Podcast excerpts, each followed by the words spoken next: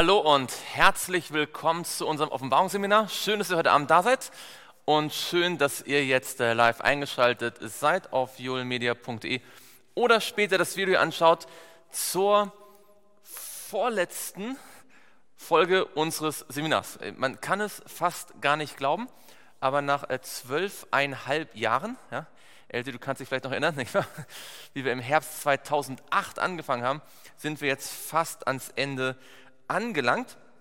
Und ich kann euch, bevor wir äh, loslegen, schon äh, versprechen, dass wir oder äh, ankündigen, dass wir nächste Woche einen besonderen Abschluss haben werden.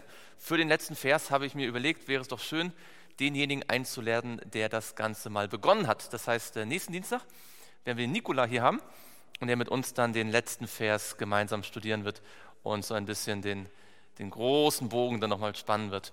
Wir wollen jetzt aber uns Vers 20 anschauen, ein wirklich bedeutender und großer und wichtiger Vers der auch nochmal ganz äh, viel über unsere Identität und unsere, ja, unseren, unseren Auftrag äh, uns sagt. Und wir wollen gemeinsam niederknien für ein Anfangsgebet und dann loslegen.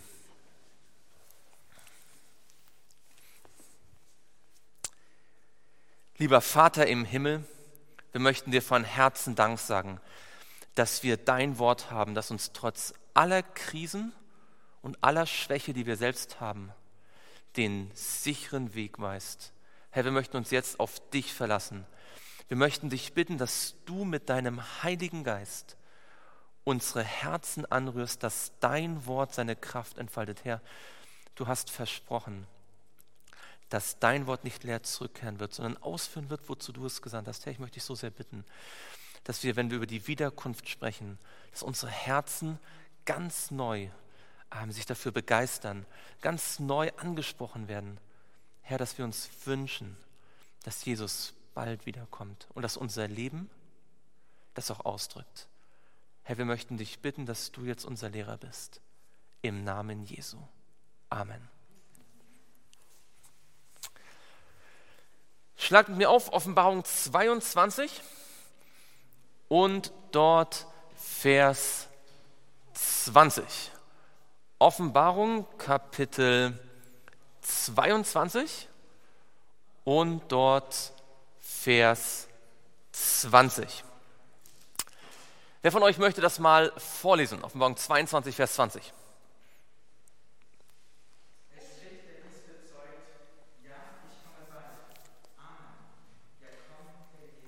Genau.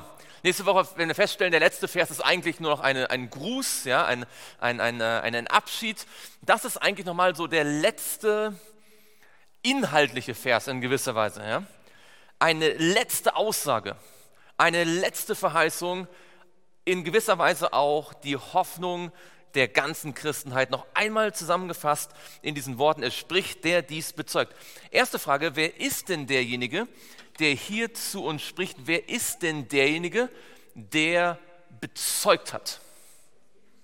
Jesus, genau. Und woher wissen wir, dass das hier Jesus ist? 22, Vers 20. Woher wissen wir, dass das hier Jesus ist? Gen ja, genau, also aufgrund dessen, was er sagt, genau aus Vers 16, da haben wir gesehen, ich, Jesus, habe meinen Engel gesandt, um euch diese Dinge für die Gemeinde zu bezeugen. Ja, da wird also deutlich gesagt, dass es Jesus ist, der diese Dinge bezeugt. Dann haben wir in Vers 18 gehabt, für wahr, ich bezeuge jedem, der die Worte dieser Weissagung äh, dieses Buches hört. Und dann haben wir diese beiden wichtigen äh, Gedanken gehabt in Vers 18 und 19. Nichts hinzufügen, nichts wegnehmen. Und dann heißt es in Vers 20, es spricht, der dies bezeugt also der, der diese ganze Offenbarung uns gegeben hat, der, der uns sagt, nichts hinzufügen, nichts wegnehmen, er sagt uns, ich komme bald. Das heißt, die Offenbarung endet am letzten Vers, sozusagen am vorletzten Vers mit Jesus. Womit hat sie angefangen? Ja?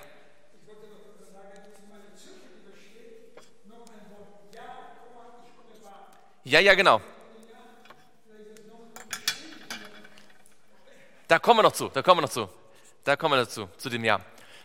Also, das das Ende der Offenbarung ist mit einer Aussage von Jesus. Wie beginnt denn die Offenbarung?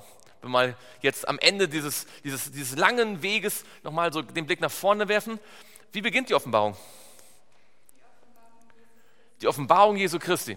Ja, also wir haben am Anfang im ersten Vers der Bibel, äh, der, der Offenbarung, haben wir Jesus und wir haben im letzten Vers wieder Jesus, der zu uns spricht. Man kann also ohne Übertreibung sagen, dass Jesus wirklich Anfang und Endpunkt der Offenbarung ist. Ja, die Offenbarung Jesu Christi in Offenbarung 1, Vers 1, die Gott ihm gegeben hat und der sie dann durch seinen Engel bekannt gemacht hat. Ähm, und hier in Offenbarung 22, Vers 20 haben wir Jesus, der spricht, der sozusagen den letzten inhaltlichen Satz sozusagen dieser Offenbarung oder den, letzten äh, thematischen Satz in gewisser Weise dieser Offenbarung sagt. Also Jesus am Anfang, Jesus am Ende. Jetzt ist es ja interessant, was er sagt. Ähm, er sagte hier, ja, ich komme bald. Amen. Wo in der Offenbarung hat Jesus schon mal gesagt Amen?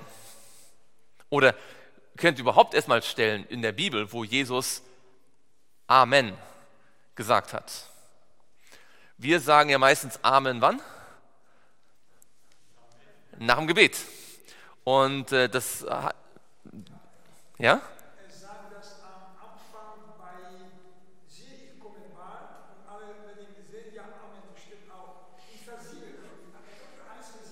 Ja?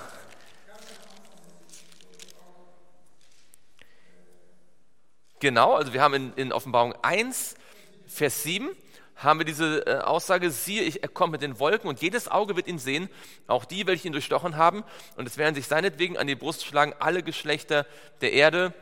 Ja, Amen.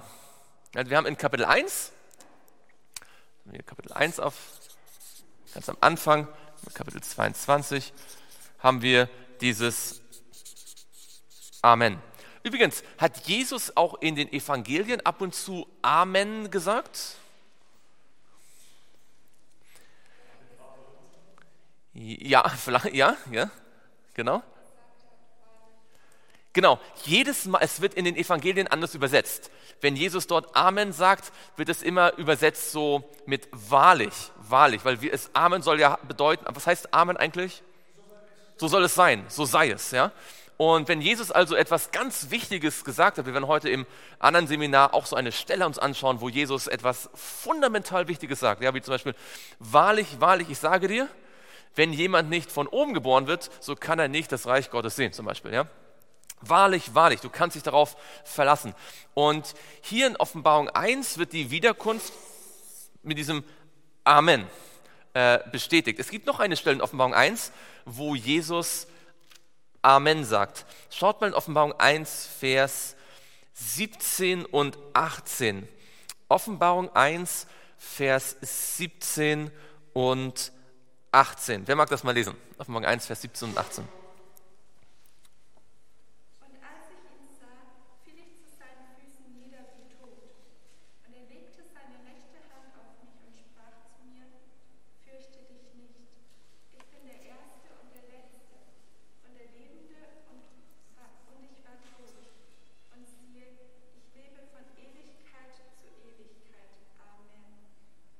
Genau, ich habe die Schlüssel des Totenreiches und des Todes. Was wird denn hier mit dem Amen verknüpft? Also wir haben die Wiederkunft. Und was wird hier mit dem Amen verknüpft? Was soll hier bestätigt werden?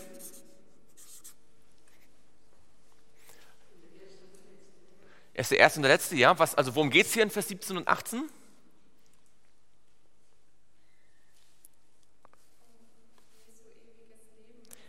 Sein ewiges Leben, ja, ganz genau seine Auferstehung und vor der Auferstehung sein Tod. Er war tot und lebt. Warum? Weil er für uns gestorben ist und auferstanden ist. Ja, also wir haben hier seinen Tod und Auferstehung.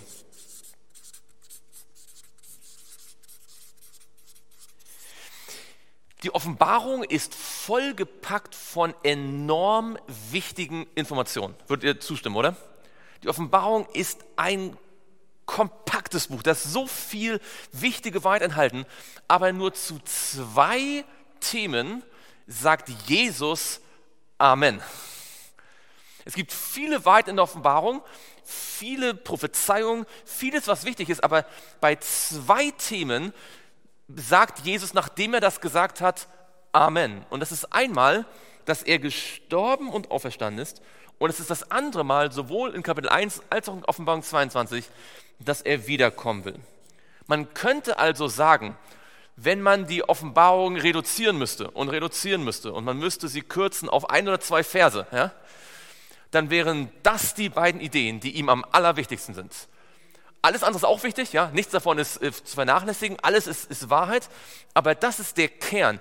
Jesus ist auferstanden und, also er ist gestorben und ist auferstanden und er kommt wieder. Das erste Kommen Jesu und das zweite Kommen Jesu. Und diese beiden lassen sich nicht trennen. Und das ist ja das Problem, das es so oft gibt in der Christenheit, dass diese beiden Dinge getrennt werden. Ähm, welches von den beiden äh, Themen wird denn eher vernachlässigt in der Christenheit heute? Tod und Auferstehung oder die Wiederkunft? Die Wiederkunft, oder? Also es gibt kaum einen Christen, der sagen würde, der Tod Jesu und die Auferstehung ist unwichtig, oder? Also, ob jetzt alle immer so viel damit beschäftigen, ist eine andere Frage. Wir beschäftigen uns vielleicht manchmal auch nicht so viel, wie wir das müssten. Ja? Aber das ist allgemein akzeptiert. Jeder Christ, egal welcher Denomination, welcher Kirche, würde eingestehen, das ist eine Grundlage unseres Glaubens. Ja, ich weiß nicht, ob ihr heute die Nachrichten gehört habt. Ähm, die äh, Bundesregierung hat ja vorgeschlagen, appelliert, dass äh, die äh, Kirchen am ersten also am Wochenende, am ersten Wochenende im, im April äh, geschlossen bleiben sollen. Ja? Und ich weiß nicht, was schon die Reaktionen gesehen hat. Die katholische Kirche sagt, nein. Ja? Und die evangelische Kirche sagt, äh, wir überlegen es auch noch. Warum? Weil sie sagen, äh, Tod und Auferstehung, also sie nennen es ja dann Ostern, ja, das ist das wichtigste Fest der Christenheit, ja, noch wichtiger als Weihnachten in ihren Augen. Ja? Und äh, insofern, also das kann man insofern ja fast sogar noch äh, zustimmen, weil tatsächlich äh, Weihnachten ja noch viel äh, weniger in der Bibel Rückhalt hat als, als das hier. Aber der, der Punkt ist jetzt, den ich machen möchte, selbst heute mit aller Bibelkritik und mit allem, was es so, was die Kirchen so schrumpfen lässt, sind Tod und Auferstehung von Jesu eine Kernüberzeugung. Niemand will daran rütteln. Ja? Aber in Offenbarung sind diese beiden Dinge, wie auch in der ganzen anderen Bibel, miteinander untrennbar verknüpft. Ihr habt das vielleicht gemerkt, als wir jetzt äh, Jesaja wieder studieren. Ja?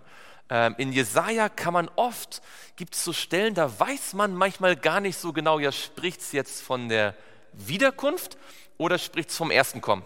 Ist euch das mal aufgefallen? Ich gebe mal ein Beispiel. Ja?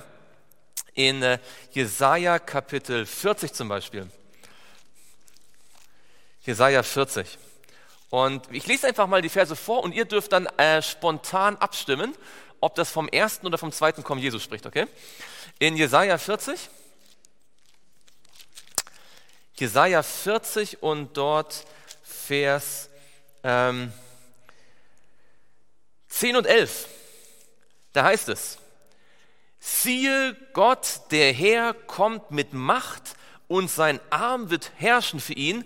Siehe, sein Lohn ist bei ihm und was er sich erworben hat, geht vor ihm her. Er wird seine Herde weiden wie ein Hirte. Die Lämmer wird er in seinem Arm nehmen und im Bausch seines Gewandes tragen. Die Mutterschafe wird er sorgsam führen. Erstes oder zweites Kommen Jesu? Was würdet ihr sagen? Was spricht denn für das erste Kommen Jesu?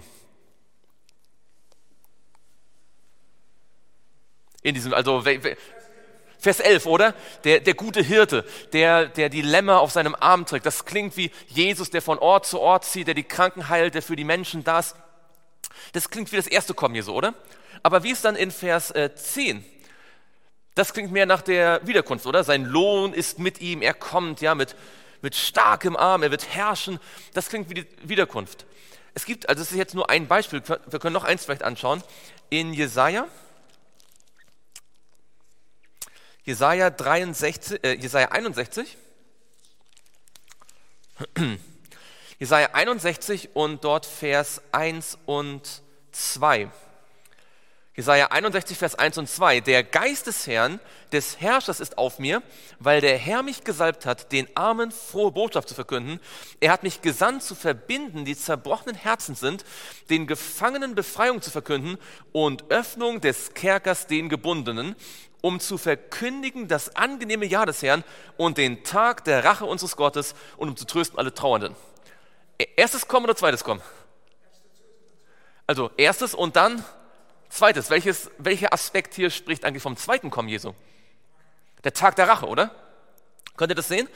Und man, ich habe mich früher mal wirklich gefragt, also wieso macht das Jesaja so kompliziert? Ja? Warum kann er nicht eine Prophezeiung machen über das erste Kommen Jesu und dann 30 Kapitel später eine andere über das zweite Kommen Jesu, dass man nicht verwirrt ist? Weil immer, wenn er davon spricht, also egal welche Prophezeiung man anschaut, man hat immer das Gefühl, es ist irgendwie mehr oder weniger beides gemeint. Manchmal wird mehr das eine betont, manchmal mehr das andere. Ja, in Jesaja 53 ist ziemlich deutlich, vor allem das erste kommen.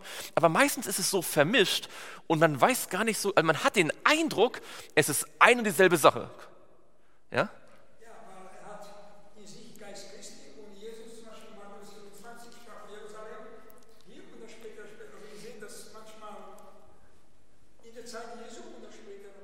Ja, genau, es gibt diese Idee, dass Prophezeiungen ja dann äh, zweifache Erfüllung haben, genau. Aber die Frage ist, ähm, warum sind diese beiden Dinge, die erste, das erste und das zweite Kommen Jesu, bei Jesaja und auch bei anderen Prophezeiungen im Alten Testament so also untrennbar verwoben. Man kann eigentlich nicht eines von beiden rausnehmen und die Botschaft würde, würde nicht gleich bleiben. Ja, wenn ich jetzt versuche, die Aspekte von, dem, von der Wiederkunft aus Jesaja rauszunehmen, dann würde die Botschaft keinen Sinn mehr machen. Für Jesaja war das ein Gesamtpaket. Und ich habe mich gefragt, woran das liegt. Ähm, und vielleicht kann man das so gut erklären. Ähm, nehmen wir mal ein anderes Beispiel. Ist euch schon mal aufgefallen, dass wir als Adventisten oft keinen großen Unterschied machen zwischen wir kommen in den Himmel und wir kommen auf die neue Erde? Ja, wir reden davon, von dem ewigen Leben und wir reden davon, dass wir im Himmel sein werden und wir reden davon, dass wir auf der neuen Erde sein werden, oder? Und wenn wir darüber reden, springen wir manchmal hin und her. Ja? Also wir, wir sagen nicht, ja, wir sind jetzt nur im Himmel und das andere kommt erst tausend Jahre später. Ja?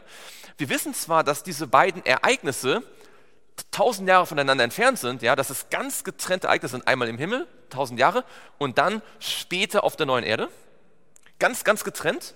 Die Wiederkunft und die, also ähm, die, die, die, die neue Erde sind zwei völlig getrennte Ereignisse und trotzdem wenn wir über die Zukunft reden, reden wir meistens so, als wäre das so mehr oder weniger eine Sache.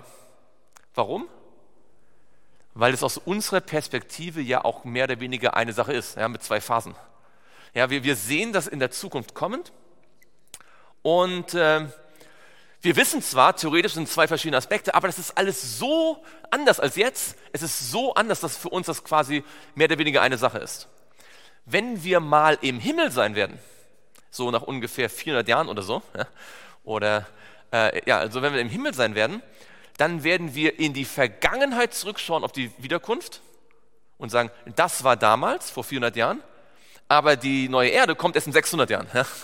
Dann wird es für uns viel klarer getrennt sein, weil das eine ist schon Geschichte, das andere noch Zukunft. Und wir werden uns wundern, wenn wir dann die Bücher anschauen, wie oft wir auf der Erde das durcheinander gemixt haben und denken, meine Güte, warum haben wir immer das durcheinander gesprochen? Wir waren ja völlig verwirrt. Nee, waren wir eigentlich nicht. Wir haben nur damit betonen wollen, dass diese beiden Dinge für uns ah, nicht getrennt werden können. Und genauso geht es Jesaja. Jesaja schaut in die Zukunft und er sieht, Gott kommt und löst das Problem für die Sünde und Gott kommt und holt die Menschen zu sich. Ja? Es ist für ihn ein Eingreifen, ja? eine einzelne Sache sozusagen. Ähm, Wobei dann später die Bibel schon deutlich macht, das sind einzelne Phasen, ja, das geht so Schritt für Schritt, aber für Jesaja ist das eine Sache. Und was will ich damit sagen? Ich will damit eigentlich betonen, dass diese beiden Dinge absolut nicht getrennt werden können. Wenn es keine Wiederkunft gibt, ist Tod und Auferstehung von Jesus eigentlich bedeutungslos. Das Evangelium ist überhaupt nur vollständig, ähm, wenn beides zusammenkommt.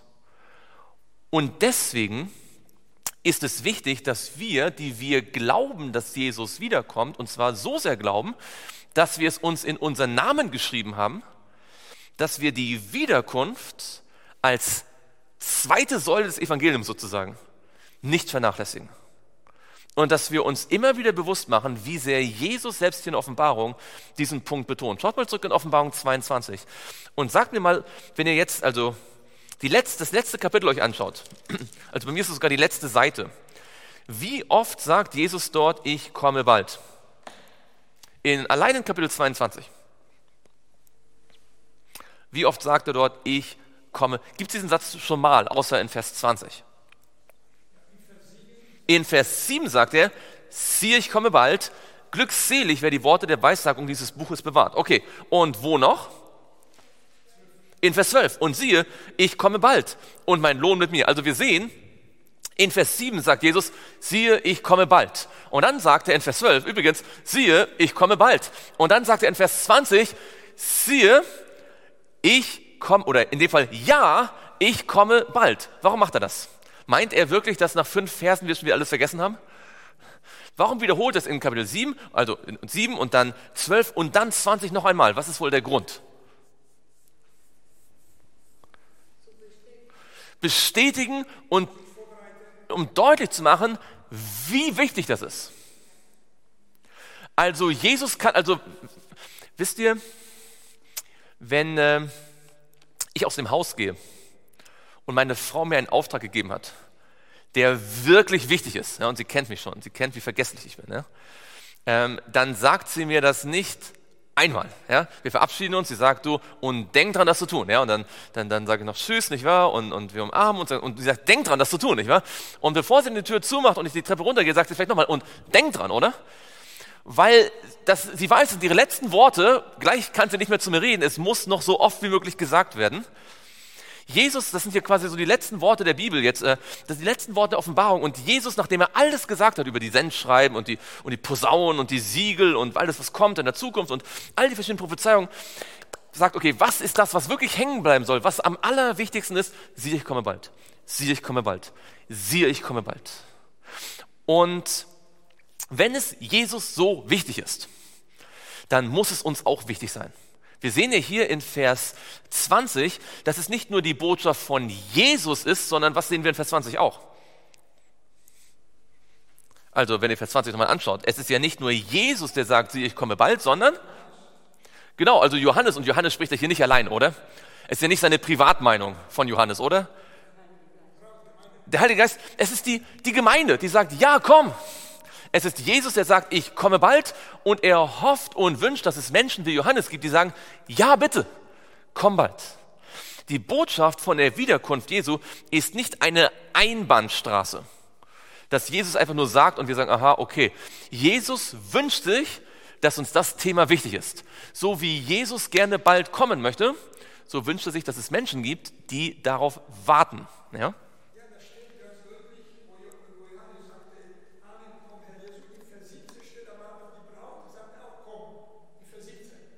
Mhm. Ja, ja, ganz genau. Ja, da, das natürlich auch, da geht es um das, um das Wasser des Lebens, nicht wahr? Aber du hast, du hast recht, genau. Die Gemeinde, sie, sie, sie sagt, ja, komm, Herr Jesus. Nun, du hast, glaube ich, erwähnt dieses Wort Ja. Also wir haben ja gesehen, das Wort Amen bedeutet was? Amen bedeutet, so sei es, als eine Bestätigung, oder? Dann wiederholt Johannes das dreimal. Ja, siehe, ich komme bald, siehe, ich komme bald, ich komme bald. Und wir haben gesagt, das ist eine Bestätigung, eine doppelte Bestätigung sozusagen. Ja? Also das ist, wäre jetzt quasi unterstrichen, fett gedruckt. Ja? Und jetzt sagt er aber nicht, siehe, ich komme bald, er sagt, ja, ich komme bald. Und das ist im Griechischen ein kleines Wörtchen, das heißt nei. Und nei heißt so viel wie Wirklich. Gewiss. So, ihr könnt euch darauf verlassen. Also man könnte eigentlich, wenn man es richtig wörtlich übersetzen würde, würde man sagen in Vers 7, siehe, ich komme bald. In Vers 12, siehe, ich komme bald. In Vers 20, ich komme wirklich bald. Könnt ihr das sehen?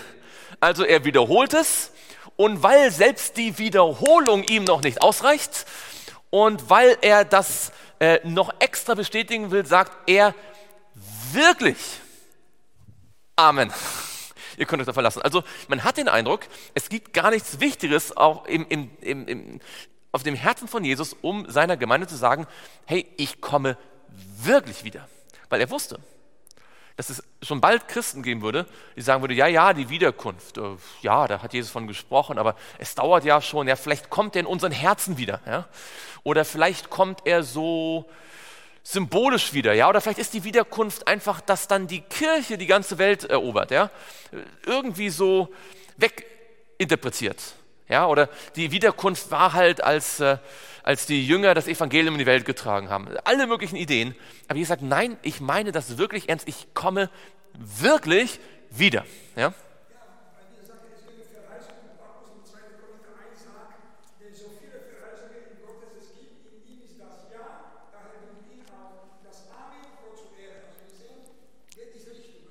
Ja, genau in Christus sind, haben alle Verheißungen ihre Bestätigung. Also was ich euch wirklich hier mitgeben möchte äh, heute ist, dass am Ende der Offenbarung Jesus die Extrameile geht, um fett dick zu unterstreichen, zu, äh, zu markieren, rot anzustreichen, gelb zu markieren.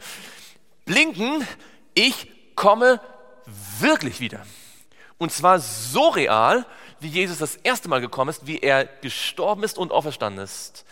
Und ich glaube, das ist enorm wichtig, denn wenn wir uns die Geschichte anschauen, sehen wir, dass durch alle Zeiten hindurch der Glaube an die Wiederkunft Jesu und äh, der, die, die Rache an den Gottlosen und das end, letzte Gericht, all diese Dinge, dass das zu allen Zeiten ein, ein, entscheidendes Bestand, ein entscheidender Bestandteil des wahren Glaubens war. Gehen wir mal ganz kurz ein paar Beispiele durch. Ähm, wie war das vor der Sintflut? Ähm, haben Menschen vor der Sintflut geglaubt, dass Jesus wiederkommen wird? In den Wolken des Himmels mit Kraft und Herrlichkeit, um die Sünder zu bestrafen, ja oder nein? Wir lesen von Henoch. Schaut mal in Judas 1, Vers 17. Judas 1, Vers 17. Ähm, nicht 17, Entschuldigung, Vers äh, 14 natürlich.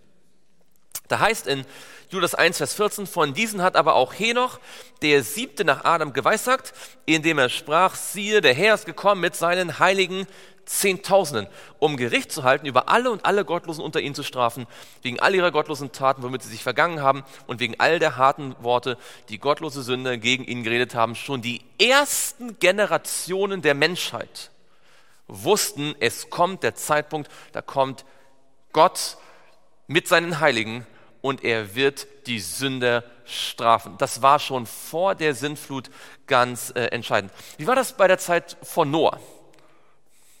Gab es bei der Zeit von Noah diese Überzeugung? Gab es dort diesen Glauben? Musste man solch einen Glauben haben wie bei der Wiederkunft zur Zeit von Noah? Die Bibel sagt uns, dass die Geschichte der Sintflut ein Typus war, auf die Wiederkunft und sich das Ganze wiederholen wird, oder? Schaut mal mit mir in, in Lukas 17. Ja, es gibt mehrere Stellen.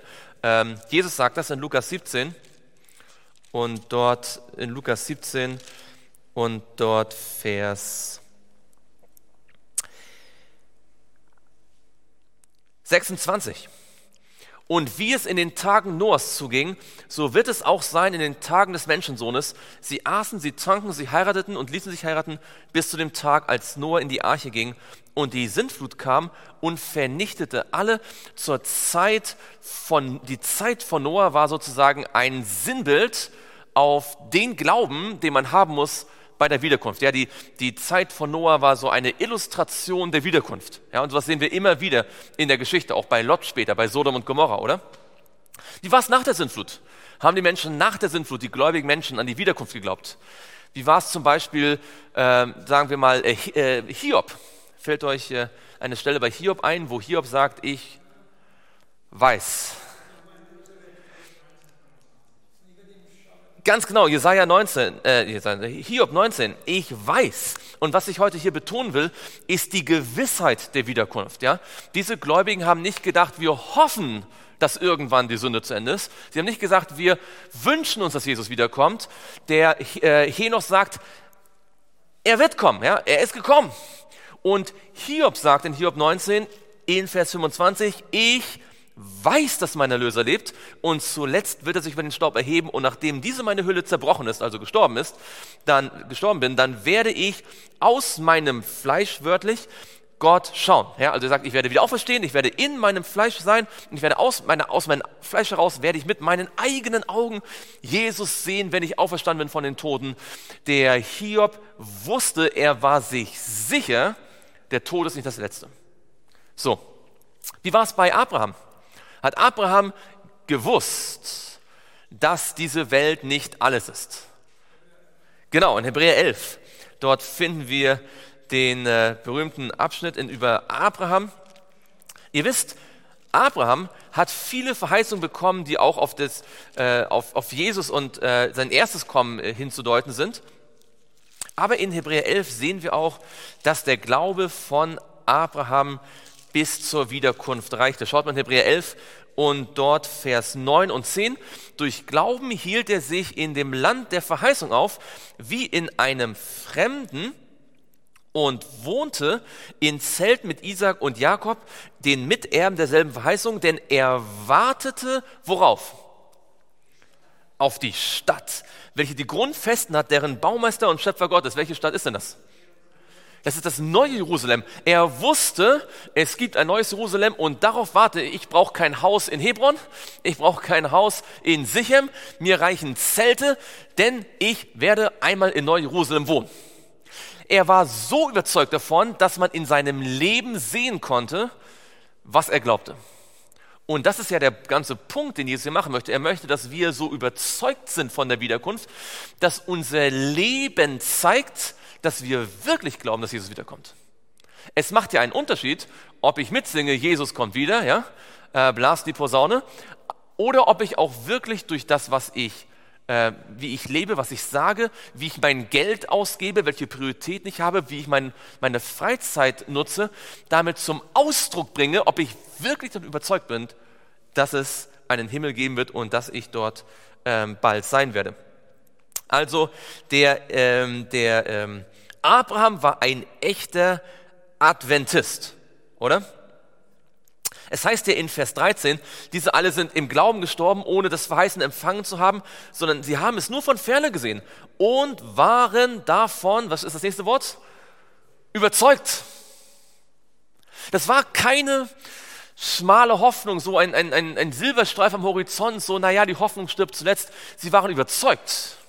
Und weil sie überzeugt waren, nicht nur Abraham, sondern Jakob und Isaac, heißt es ja auch, Isaac und Jakob, weil sie überzeugt waren, deswegen lebten sie, wie sie gelebt haben die Überzeugung, dass es eine Wiederkunft gibt, auch wenn sie vielleicht gar nicht alle Details darüber wussten, so wie wir es heute wissen. Ja? Also ich würde denken, dass wenn Abraham heute hier in den Raum kommen würde, ja, wenn er plötzlich hier wäre, äh, so von den Toten auferstanden wäre, und wir ihm erzählen würden, was wir alles über die Wiederkunft wüssten, welche Details, wäre er vielleicht sogar überrascht. Ja? Vielleicht hat er gar nicht alles im Detail gewusst, was wir heute schon wissen durch die Bibel und den Geist der Weissagung, aber von dem, was er wusste, war er überzeugt und das sah man in seinem Leben. Schaut mal mit mir in, ja äh, in 1. Mose 49. Jakob.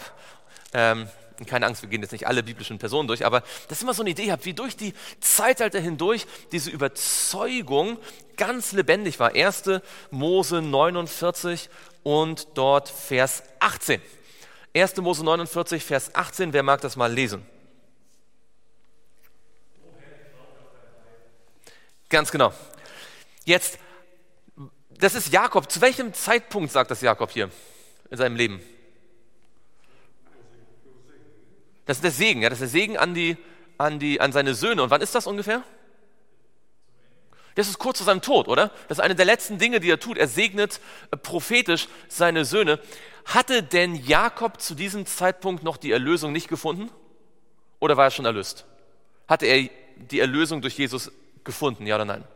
Absolut. Also wenn er sagt, ich warte auf dein Heil, heißt das nicht, ich bin voller Sünde und ich weiß nicht, ob ich gerettet werde, deswegen hoffe ich, dass irgendwann du mich erlöst, oder? Nein, nein, nein, nein. Er sagt ja schon in Kapitel 48, der Engel, der mich von allem Bösen erlöst hat. Er hat die Erlösung, die das Kreuz und die Auferstehung später bezahlen würde, die hat er in seinem Herzen erlebt und trotzdem sagt er, ich warte. Ich warte auf dein Heil. Damit meint er nicht, ich warte davon, dass ich endlich von meinen Sünden erlöst werde, weil das hat er schon erlebt. Er wartet darauf, dass das Reich Gottes endgültig sich manifestiert. Er wartet darauf, gerettet zu werden, nicht nur von der Schuld der Sünde, sondern auch von der Gegenwart der Sünde. Er wartet darauf, gerettet zu werden von den Versuchungen. Er wartet darauf, dass Jesus wiederkommt und dann später eine neue Erde schafft. Jakob war ein Adventist. Er glaubte, dass Jesus ihn erlöst hat, nicht wahr? Wie ihr in Kapitel 48 sehen könnt, wie wir gerade gesagt haben, in Vers 16, der Engel, der mich erlöst hat aus allem Bösen. Und obwohl er von allem Bösen erlöst war, sagt er, ich warte auf dein Heil. Er war überzeugt, da kommt noch etwas, was er bisher nicht gesehen hatte. Also wir können nicht über jede Person sprechen. Gehen wir ganz kurz zu 5. Mose. 5. Mose 30. Mose, auch kurz am Ende, kurz vor Ende seines Lebens. Ja? 5. Mose 32. In dem Lied des Mose ja, spricht er davon oder er, er, er singt, wie Gott geschworen hat, einmal die Sünde zu beseitigen. Schaut mal in 5. Mose 32 und dort Vers 40. Denn ich hebe meine Hand zum Himmel, sagt Gott empor, und sage, so wahr ich ewig lebe, wenn ich mein blitzendes Schwert geschärft habe und meine Hand zum Gericht greift, so will ich Rache nehmen an meinen Feinden und Vergeltung üben an denen, die mich hassen. Ihr könnt sehen, das ist genau das, was ähm, Henoch schon gesagt hat, oder? Der Herr ist gekommen, um Vergeltung zu üben, ja, um, um sie zu bestrafen. Und dann springen wir hier zu Vers 43 jubelt ihr Heiden seinem Volk zu, denn er wird das Blut seiner Knechte rächen und seinen Feinden vergelten. Ja, das ist die Wiederkunft. Erinnert euch vielleicht im, äh, im fünften Siegel in Offenbarung 6, da heißt es von den Märtyrern, die schon nach dem Tod von Jesus und der Auferstehung gestorben sind, wie lange noch, bis du das Blut rächst? Ja, und dann heißt es ein bisschen noch. Denn wann wird es gerecht? Wenn Jesus wiederkommt und dann in den tausend Jahren und danach. Und hier wird also, ähm, auch, auch wenn hier nicht das Wort Wiederkunft vorkommt, wird dieser, dieselbe Gedanke ausgedrückt. Mose hat am Ende seines Lebens felsenfest geglaubt, es kommt der Zeitpunkt, wo all diese Sünde und all das für immer vernichtet wird. Er hat an die Wiederkunft und das Gericht danach geglaubt. Gehen wir ein bisschen in äh, die Mitte des Alten Testamentes, gehen wir mal zu den Psalmen und wir gehen mal nicht zu David, sondern zu Asaf, um einen anderen zu nehmen, ein paar Jahrhunderte äh, nach Mose. Äh, Asaf in Psalm 50. Schaut mal in Vers 3. Psalm 50 und dort Vers 3. Die Bibel sagt, unser Gott kommt und schweigt nicht. Verzehrendes Feuer geht vor ihm her und rings um ihn stürmt es gewaltig. Ist das das erste oder zweite Kommen? Das ist das zweite Kommen Jesu. Ja, als Jesus das erste Mal kam, hat es nicht gebrannt. Ja, er kam als ein Baby in einer, in, in einer Krippe. Er kam so, dass die Engel Menschen aufmerksam machen mussten auf ihn. Ja, das zweite Mal kommt er nicht so, dass die Menschen erst irgendwo hingeführt werden müssen. Es muss kein Engel da die Menschen zur Wiederkunft führen, sondern sie wird äh, ganz gewaltig sein. Asaf war überzeugt, dass Jesus wiederkommt. Schauen wir in Jesaja, haben wir schon ein Beispiel gesehen, aber ganz kurz Jesaja 25 und dort Vers 9 in einer Passage, die so zu der apokalyptischen Vision des Jesaja zählt. Wir haben das ja jetzt alles äh, zum Teil ausführlich studiert. Schaut mal in Jesaja 25 und dort Vers 9, da sagt die Bibel, und an jenem Tag wird man sagen, seht, das ist unser Gott, auf den wir gehofft haben, dass er uns rette. Das ist der Herr, auf den wir hoffen. Nun lasst uns frohlocken und fröhlich sein in seiner Rettung. Wir können sehen, Jahrhundert für Jahrhundert, ähm, in allen Zeitaltern sehen wir, dass ein Teil des Glaubens Israel dieser Glaube an den kommenden Gott gewesen ist, der die Sünde äh, für immer vernichtet, der die Feinde äh, besiegt. Diese ewige Gerechtigkeit äh, auf der, oder der, der, der, das ewige Königreich dann äh, gründet. Wie ist es bei Daniel? Gibt es bei Daniel eine eine Prophezeiung auf die Wiederkunft, wenn wir noch zwei Generationen weitergehen von Jesaja aus. Im letzten Kapitel gibt es da eine Andeutung, nicht wahr, dass der Michael aufstehen wird. Im, hm? Daniel? Daniel 12, ja genau. Gibt es noch eine andere, die vielleicht noch bekannter ist über die Wiederkunft? In Daniel 2, oder? Wie wird dort die Wiederkunft dargestellt? Als ein Stein, der das Standbild an den Füßen trifft und alles zermalmt. Und was sagt Daniel zu dem König? Sagt er, ich hoffe, dass es so kommt, sagt er, es könnte vielleicht so passieren, ja, äh, die Chancen stehen 60, 40. Was sagt er? Ganz genau. Schaut mal in, in Daniel 2, Vers 44 und 45. Aber in den Tagen jener Könige wird der Gott des Himmels sein Königreich aufrichten, das in Ewigkeit nicht untergehen wird. Und sein Reich wird keinem anderen Volk überlassen werden. Es wird alle jene Königreiche zermalmen und ihnen ein Ende machen. Es selbst aber wird in Ewigkeit bestehen. Ganz so, wie du gesehen hast, dass sich von dem Berg ein Stein ohne Zutun von Menschenhänden losriss und das Eisen, das Erz, den Ton, das Silber und das Gold zermalmte. Der große Gott hat den König wissen lassen, was nach diesem geschehen soll. Und der Traum ist was? Zuverlässig und seine Deutung steht fest. Was würde Jesus sagen? Amen. Nein, wirklich. Dreimal wiederholt, unterstrichen. Es ist tatsächlich so. Die Zeit würde uns fehlen, alles, äh, alle Propheten durchzugehen.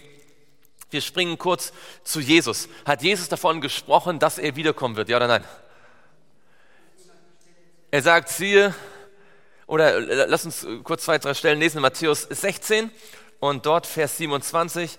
Matthäus 16, Vers 27 sagt er, denn der Sohn des Menschen wird in der Herrlichkeit seines Vaters mit seinen Engeln kommen und dann wird er jedem Einzelnen vergelten nach seinem Tun. Das ist dieselbe Idee, wie wir sie seither noch haben. Ja? Er wird kommen und einem jeden vergelten.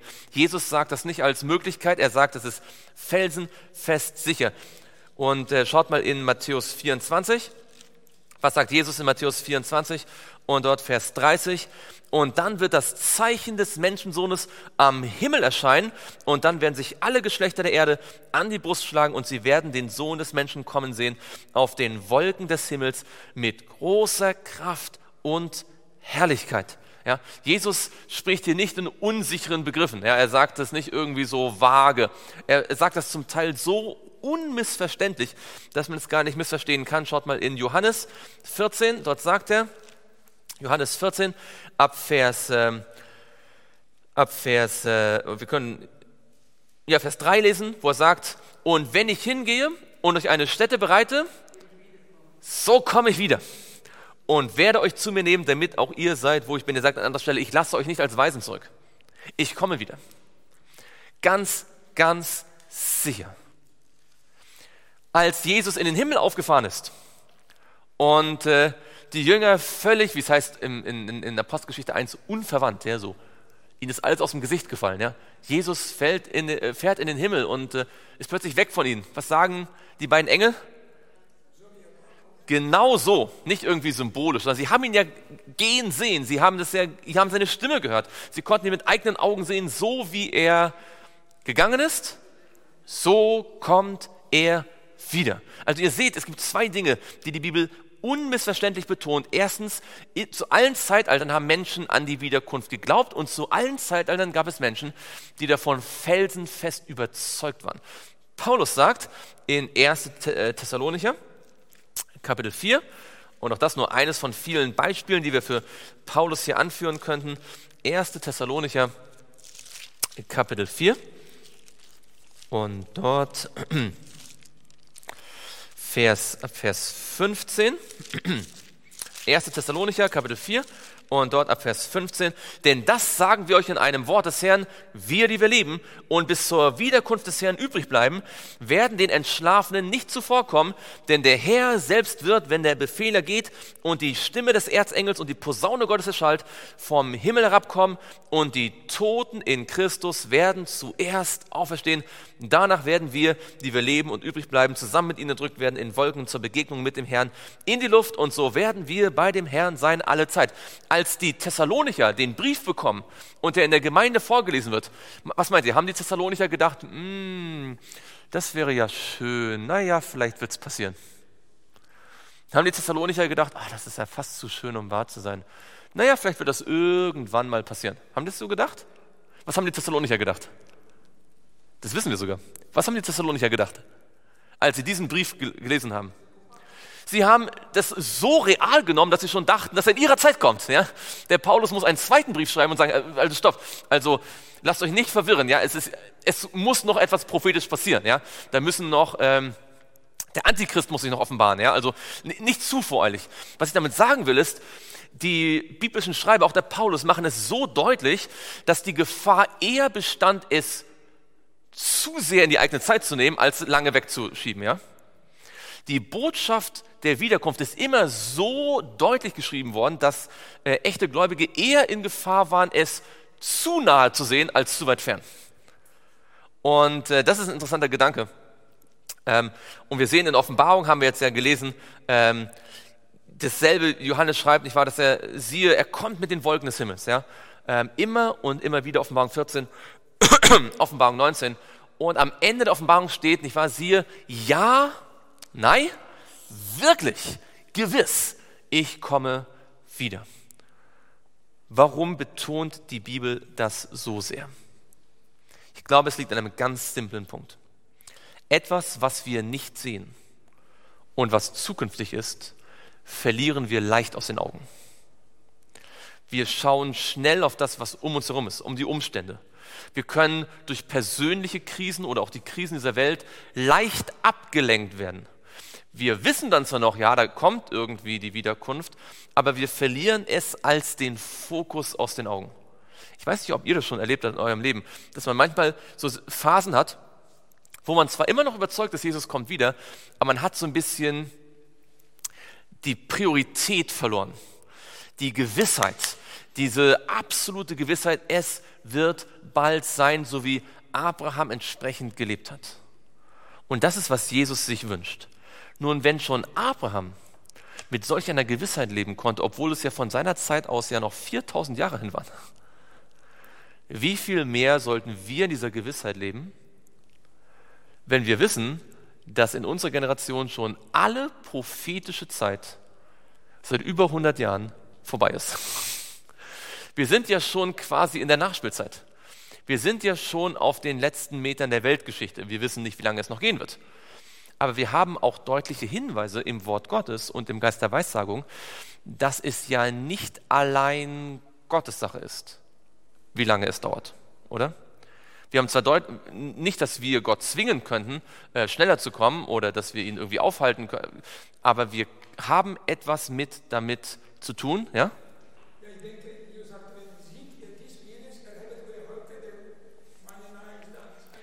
Genau, wenn wir die, die müssen die Zeichen Zeit sehen, ja? Und die Bibel macht sehr deutlich, oder die Bibel macht sehr deutlich, dass es hier eine, ein, ein, ein, eine, eine Reaktion gibt. Ja, Jesus sagt, wirklich, ich komme bald, und dann ist die Reaktion der Gemeinde,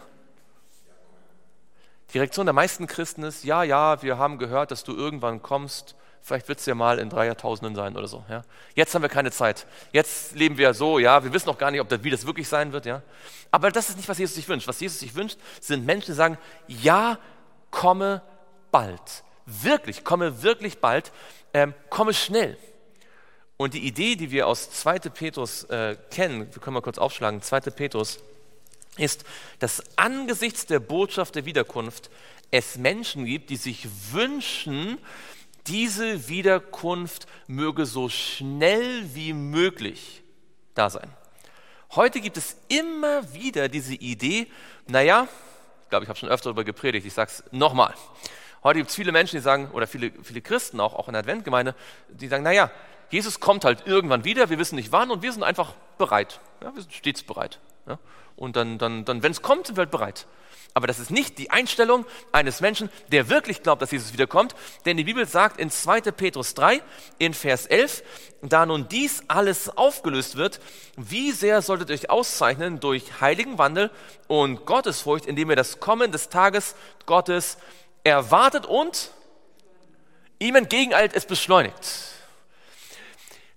Ein, jemand, der wirklich überzeugt ist, dass Jesus wiederkommt, der würde sich, selbst wenn er es nicht beschleunigen könnte, wünschen, dass er es beschleunigen kann. Wisst ihr, wie ich meine? also, wisst ihr, Kinder, die sich auf ihren Geburtstag freuen, wenn die, wenn die wissen, es noch vier Wochen, ja, oder noch drei Wochen, ja, wie lange, wie lange muss sie noch schlafen, bis ich Geburtstag habe? Noch fünfmal schlafen, ja. Sie können es nicht beschleunigen, aber was wünschen sie sich? Sagen sie, ach na ja, ich, ich lebe jetzt die fünf Tage, wenn es dann kommt, freue ich mich. Leben die so? Nein, die wünschen sich von ganzem Herzen, wenn sie irgendwie könnten, diese fünf Tage noch zu beschleunigen, dass, wenn das schon Freitag wäre, oder? Jemand, der sich wirklich auf etwas freut, wünscht sich, dass er es beschleunigen kann. Die Frage ist erstmal gar nicht so sehr, können wir die Wiederkunft beschleunigen, ja oder nein? Die erste Frage wäre, wünschen wir uns, dass sie schneller kommt? Denn wenn wir uns wünschen, dass sie schneller kommt, werden wir merken, dass die Bibel auch tatsächlich sagt, dass wir zwar die Wiederkunft nicht erzwingen können, weil es viele Faktoren gibt, aber dass unser, unsere Treue, unser Eifer, unser Leben mit Jesus tatsächlich äh, beschleunigen oder auch verlangsamen kann. Ellen White ist so unmissverständlich klar, dass ich gar nicht weiß, wie man an sie glauben kann und das nicht sehen kann. Ja? Sie ist so eindeutig klar darüber. Wir können es beschleunigen, aber die Frage ist, glaube ich, weniger, können oder können wir nicht, sondern wollen wir es beschleunigen? Ist es unser Wunsch? Denn wisst ihr, was war denn eigentlich das Hauptproblem, als Miller und seine Kollegen, die Milleriten, predigten, dass Jesus bald wiederkommt? Wir haben heute jetzt nicht Zeit, durch die Kirchengeschichte noch zu gehen. Was wir jetzt für die Alte und Neue Testament gemacht haben, könnten wir auch durch die Kirchengeschichte sehen. Wir könnten sehen, welche Reformer wann an die Wiederkunft geglaubt haben. Ja? Aber wir sehen ja, dass das alles einen einen Höhepunkt hat in der Adventbewegung, ja, wo diese Wahrheit neu, neu besonders betont wird, ja, nach 1798, als die prophetischen Zeitketten beendet werden und diese Botschaft gepredigt wird, da traf sie bei vielen Christen, die durchaus an die Wiederkunft an sich glaubten, auf Skepsis und Ablehnung. Man dachte eher, wir wollen erstmal auf dieser Welt ein Paradies schaffen, ja? wollen erstmal hier uns gemütlich einrichten, wollen erstmal die Kirche zum Triumph führen und dann wird Jesus vielleicht in über tausend Jahren wiederkommen oder so. Aber Ellen sagt oft und sehr deutlich, dass, oder, dass der eigentliche Grund dafür da, dass man Jesus nicht wirklich liebte. Das hätte man nie so zugegeben, weil man war ja religiös. Ja? Aber wer Jesus wirklich liebt, wer mit ihm jeden Tag lebt und sein Angesicht sucht und die Freude erlebt, die es gibt, wenn Jesus im Leben ist. Ja, ich glaube, wir alle haben schon gemerkt, es gibt Tage, an denen man zwar gesagt hat, ich bin Christ, aber man hat gemerkt, man lebt eigentlich alleine. Und es gibt Tage, wo man gemerkt hat, diesen Tag habe ich mit Jesus gelebt. Und es war viel glücklicher, viel schöner. Und solche Tage möchte ich eigentlich jeden Tag haben. Und wenn ich weiß, so ist es im Himmel und so ist es auf der neuen Erde, dann möchte ich, dass es so schnell wie möglich kommt. Menschen, die Jesu Tod und Auferstehung täglich in ihrem Leben haben, sozusagen, ja, die darüber nachdenken, die werden sich auch nach der Wiederkunft so sehnen, dass sie diese herbei beschleunigen möchten. Ja? Ich denke an die zwei Knechte. Mhm. Ja, ganz genau. Also da, da ist zwar die Idee, der Herr kommt, aber irgendwann vielleicht, ja. Und Gott wünscht sich nicht, dass wir glauben, dass es irgendwann eine Wiederkunft geben könnte. Dazu muss man nicht Jesus lieb haben. Dazu muss man nur Bibeltexte intellektuell verstehen können. Ja? Allein mit dem Intellekt kann man verstehen, dass Gott gesagt hat, es wird eine Wiederkunft geben. Aber sich danach sehnen, danach streben, dem entgegeneilen mit ganzem Herzen, kann man nur, wenn man Jesus im Herzen hat. Was Gott sich wünscht, sind nicht Adventisten, die einfach nur die Prophezeiung kennen. Was er sich wünscht, sind Menschen, Adventisten, die Jesus so sehr lieben, dass sie die Wiederkunft herbeisehen, dass sie sagen können, das ist der Gott, auf den wir gehofft haben, dass er uns errette. Wisst ihr, und das habe ich jetzt vor kurzem entdeckt, schaut mal mit mir in Jesaja. Und das, das hat bei mir noch Klick gemacht. Schaut mal in Jesaja 60. Äh, in Jesaja 60 gibt es ja auch um, äh, um Endzeitthemen. Ja? Jesaja 60 wird beschrieben, wie, wo es heißt, mache dich auf, werde Licht. Ja? Und wo beschrieben wird, dass die Völker, dass die Erde dunkel ist und, und Finsternis über den Völkern ist, aber dass das Licht der Herrlichkeit Gottes aufgeht über denen, die ihm glauben, die zum Licht der Welt werden. Und dann kommen die Völker, nicht wahr? Und das endet das Ganze dann in der Vision von der neuen Erde, ja, wo die Könige ihre Herrlichkeit nach Neu-Jerusalem bringen und wo Christus so hell scheinen wird, dass Sonne und Mond nicht mehr gebraucht werden. Und dann schaut mal in Vers 22, 22, was am Ende dort steht. In Jesaja 60, Vers 22, da heißt es, der Kleinste wird zu tausend werden und der Geringste zu einem starken Volk. Ich, der Herr, werde das zu seiner Zeit rasch ausführen. Und wisst ihr, was hier im Hebräischen steht? Im Hebräischen steht hier, ich werde es beschleunigen. Hier sehen wir, dass Gott selbst sagt, also es ist nicht so, dass Gott sagt, okay, ich wäre ja bereit, jetzt macht ihr mal. Ja? Das wäre ein falsches Denken. Es ist nicht so, dass Gott sagt, also ich könnte wiederkommen und ich warte nur noch auf euch. Macht mal ein bisschen hin, so nach dem Motto, ja? Nein, es ist nicht, es, die, die Last liegt nicht allein auf unseren Schultern. Es ist aber auch nicht so, dass Gott sagt, okay, ich mache alles und wir warten, bis, bis Jesus kommt, sondern Jesus sagt, ich würde es gern beschleunigen. Ich würde gern schneller kommen. Ich möchte es gern beschleunigen und wir sagen, ja, bitte, bitte. Jesus sagt, ich möchte wirklich kommen, ich möchte rasch kommen und wir sagen, ja, bitte, bitte komm schnell und nicht irgendwann. Und daran sieht man dann eine Kooperation. Gott wünscht sich Menschen, die nicht nur bei der, äh, ihrer persönlichen Erlösung mit ihm zusammenarbeiten, sondern auch bei der Frage der Wiederkunft. Menschen, die das gleiche Anliegen haben wie er, nämlich, dass diese sündige Welt endlich zum Ende kommt. Dass endlich Gerechtigkeit regieren kann, dass wir endlich bei ihm sind. Und deswegen ist die Frage, wenn Jesus heute durch sein Wort zu uns gesprochen hat, wenn er heute hier spricht, durch dieses Wort, das wir lesen in Offenbarung äh, 22, Vers 20, und er uns sagt, gewiss, ja, ich komme wirklich bald, Amen, können wir dann sagen, ja, gewiss, Herr, komm, Herr Jesus. ist euer Wunsch, dass wir sagen wollen, ja, Herr Jesus, komm so bald wie möglich. Wollen wir gemeinsam niederknien und beten?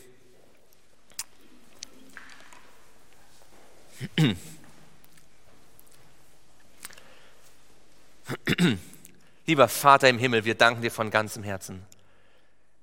Wir merken, dass dein Wort zu uns spricht, dass dein Heiliger Geist hier anwesend ist, um an unseren Herzen zu wirken und uns neu bewusst zu machen, wie wichtig die Wiederkunft ist.